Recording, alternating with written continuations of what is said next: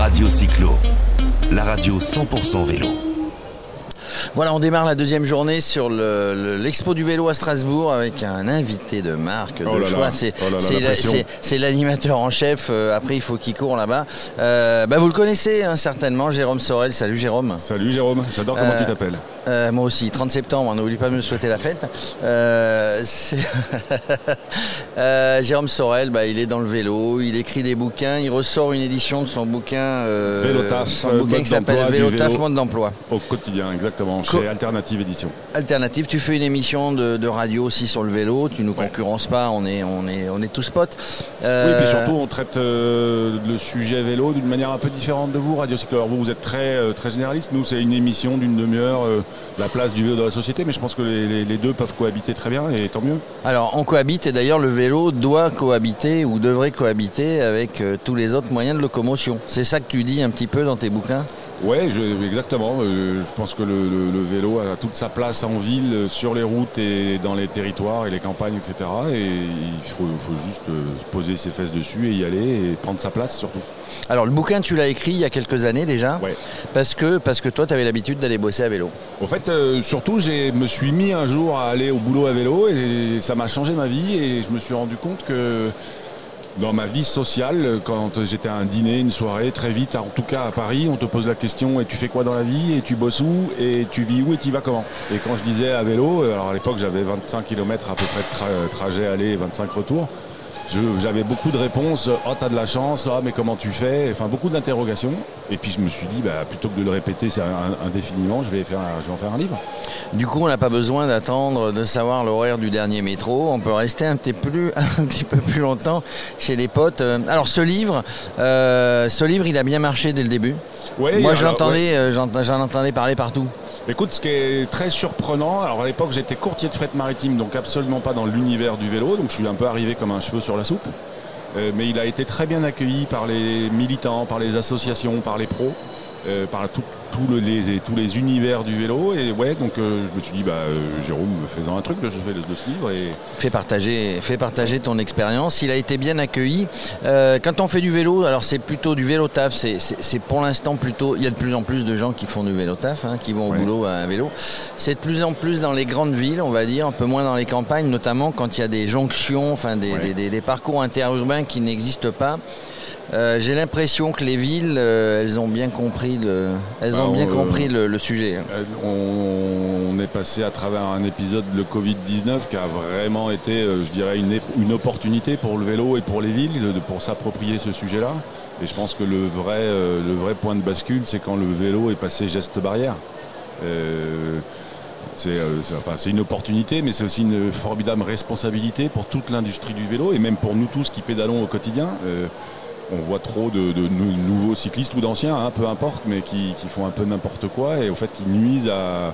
Alors nuire à l'image du cycliste, on s'en fout un peu, mais qui finalement euh, empêche quelqu'un qui aurait envie de s'y mettre, de s'y mettre, parce qu'il dit oh là là, si c'est pour me retrouver sur une piste cyclable avec euh, 500 mecs qui, ou nanas qui vont à fond, euh, qui sont toujours pas à l'aise. Donc a- on a une vraie, tout- tous, on a une vraie responsabilité vis-à-vis de ça, je crois. Alors déjà, bah, il faut partager, il faut partager la piste cyclable. Ouais, Mais il faut partager euh, la route, le trottoir Ouais, avec les bah, piétons, les voitures. Les voitures ont du mal. Hein.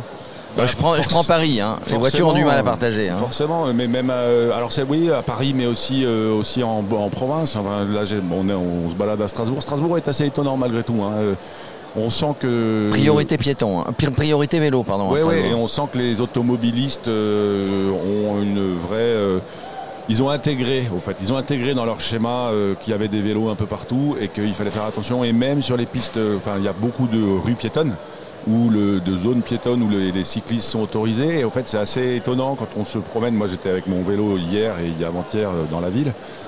Il y a une vraie cohabitation. Les cyclistes ne déboulent pas comme des malades, et puis, euh, et puis les autres, et puis les piétons, euh, bah, ils peuvent faire un petit effort pour se décaler, pour laisser passer. Il y a une sorte de, de- bah, allez, je dirais de symbiose. C'est très beau Strasbourg. Il y a une symbiose de fou. Ouais, alors tout le monde, tout le monde fait attention à tout le monde. Parlons, tiens, transport en commun. Je, je pense que parce qu'il y a des gens qui aimeraient bien faire bah, un trajet transport en commun jusqu'à Paris, on prend la banlieue, et ensuite, euh, ben, ensuite prendre le vélo euh, pour continuer. Strasbourg, par exemple, j'ai vu que dans les trams, euh, il y avait, il y avait de la place pour les vélos. Ce qui est, ce qui est pas le cas dans, dans- par exemple en, en banlieue parisienne, hein, sur les trains, sur les trams. Je pense que c'est surtout un problème de densité, au fait, euh, de densité et de, et de, de personnes, de nombre de personnes qui sont dans les, tra- dans les, dans les transports en commun. Alors, par exemple, en région parisienne, on, on a le droit de monter dans le RER, mais on n'a pas le droit aux heures de pointe. Je crois qu'on n'a pas le droit entre 8h et 10h le matin et entre, euh, ça doit être 17, 19h le soir, quelque chose comme ça. Donc on a encore à apprendre d'un certain nombre d'autres pays à ce sujet. Oui, je pense, mais c'est pas tellement un c'est pas tellement les pays, puisque vous le dites à Strasbourg, ça se fait. Donc c'est vraiment une question de culture et de décision politique. Et de décision politique, ouais. c'est le politique en fait qui, qui prend cette décision. C'est un courage politique, on va dire Ouais, ça comme ça. Mais après, alors on a vu il n'y a pas très longtemps, alors je vais pas, euh, il y, a, il y a notamment une loi, je crois, ou un décret qui est passé comme quoi les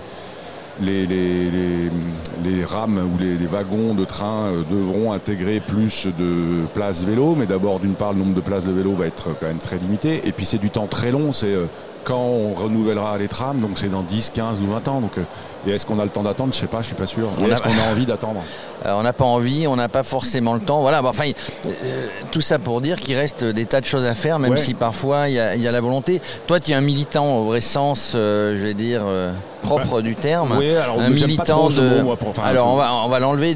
Donne-moi un terme. Moi, je suis un. Je sais. je- je- en fait, je trouve que c'est un, un objet euh, formidable, le vélo. Euh, pareil, on me dit militant ou passionné. Je suis pas un passionné de vélo. Je suis pas un militant dans le sens. euh, Dans le sens où je me bats, euh, mais militer, c'est se battre pour une cause. Je alors moi, je cause. disais militer, c'est faire passer des messages. Ouais, ben voilà, je suis. euh, Enfin voilà, euh, si écrire ce livre, par exemple, que tu évoquais en, en- début d'émission, c'est un acte militant, alors je veux bien être taxé des militants. Si faire ces émissions radio euh, ou animer là, c'est de, de l'acte militant, je trouve super, j'a- j'accepte ça, mais.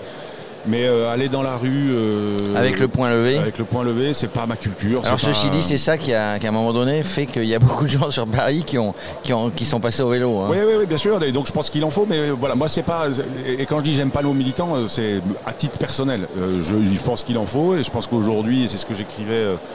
C'est ce que j'écrivais aussi. Je pense qu'aujourd'hui, il faut. Alors, on s'est battu pour la place, du- pour plus de places de vélo, et il y a les- des, des militants plus extrêmes qui se battent pour ban cars. Donc, euh, faisons, faisons sortir les voitures. Je pense que c'est très bien qu'il y ait des, des- personnes comme ça qui, qui toujours, qui aillent toujours un peu plus loin et qui, euh, et qui demandent le bras quand on a obtenu euh, la main. Mais en fait, c'est personnellement, c'est pas ma, c'est pas ma face. C'est pas ta, façon de voir les choses. Pour terminer, bah, tu, tu as été choisi cette année euh, pour, euh, pour animer les conférences. Ouais. Euh, forcément, tu Du as fait un Salon tour Expo du Vélo, Du Salon Expo là, du Vélo ouais. à Strasbourg 2021. Tu étais déjà venu à l'Expo du Vélo? Non, euh, l'année, non, c'était Non. la première fois. C'est la première fois. et, ici, on est à la troisième édition. Bon, tu rencontres forcément des gens sur les stands, tu rencontres des visiteurs, tu rencontres euh, bah, les gens, les gens que tu interviews. Tu as bien préparé, tu as étudié, c'est normal, c'est très moi, professionnel. non, Il s'est je- moqué de te moi, il m'a disais que traité de t'étais Michel Michel Drucker. Mais il faut des fiches euh, parce que parce qu'on voit tellement de monde. Par contre. euh, je te sens, on on se connaissait pas beaucoup. Hein. Non. Euh, on fait connaissance, je te sens profondément humain et, et de, et de faire ça, de rencontrer des gens, ça te plaît? J'adore ça, au fait, euh, et c'est ce que je euh, trouve de formidable avec cette machine qui s'appelle un vélo, c'est que c'est vraiment une machine à rencontre. Euh, pareil que tout à l'heure on parlait en ville, etc. En fait, moi, je, quand je, je- pédale en ville, j'ai une sorte de, de- de challenge que je me mets au quotidien, c'est de rencontrer quelqu'un tous les jours, de discuter d'une manière sympa avec quelqu'un tous les jours. Quelqu'un, c'est un usager, un piéton, un policier, euh, un chauffeur de bus, une, une- une chauffeur de taxi, peu importe, mais tous les jours sur mon vélo. Et au fait, euh, J'avais une invitée la, semaine dernière, il y a 15 jours, à la radio, qui me disait, mais en fait, c'est mon réseau social. Et je trouve que le vélo est un super réseau social. Un réseau social, ça permet le partage, ça permet la communication, et parfois on en manque. Oui, exactement. Et donc, euh, bah voilà, le vélo, c'est un trait d'union, tiens, on va l'appeler comme ça. Allez, un trait le trait d'union entre- le nous contact euh, entre nous tous. Merci Jérôme Sorel, tu dois, tu dois repartir là-bas. Ouais, hein, il, y a, il y a euh, les invités qui attendent. Merci, Euh, merci d'être passé. bah, puis, merci de m'avoir accueilli. et bonne émission chaque semaine sur. Cause Commune. hein. Ouais, cause commune. Allez, je, je- mon petit instant autopromo. Causecommune.fm, donc c'est sur en Ile-de-France et sinon 93.1. Et vous pouvez évidemment écouter l'émission Rayon Libre à 14h tous les lundis en, en première diffusion. En première diffusion et le bouquin euh, bah, dans toutes les bonnes librairies, euh, Vélotaf, partout, euh, Vélotaf. ouais. On trouve Vélotaf, édition renouvelée cette année récemment. Exactement. De Jérôme Sorel, merci Jérôme. Merci beaucoup à toi. À bientôt, À bye. bientôt.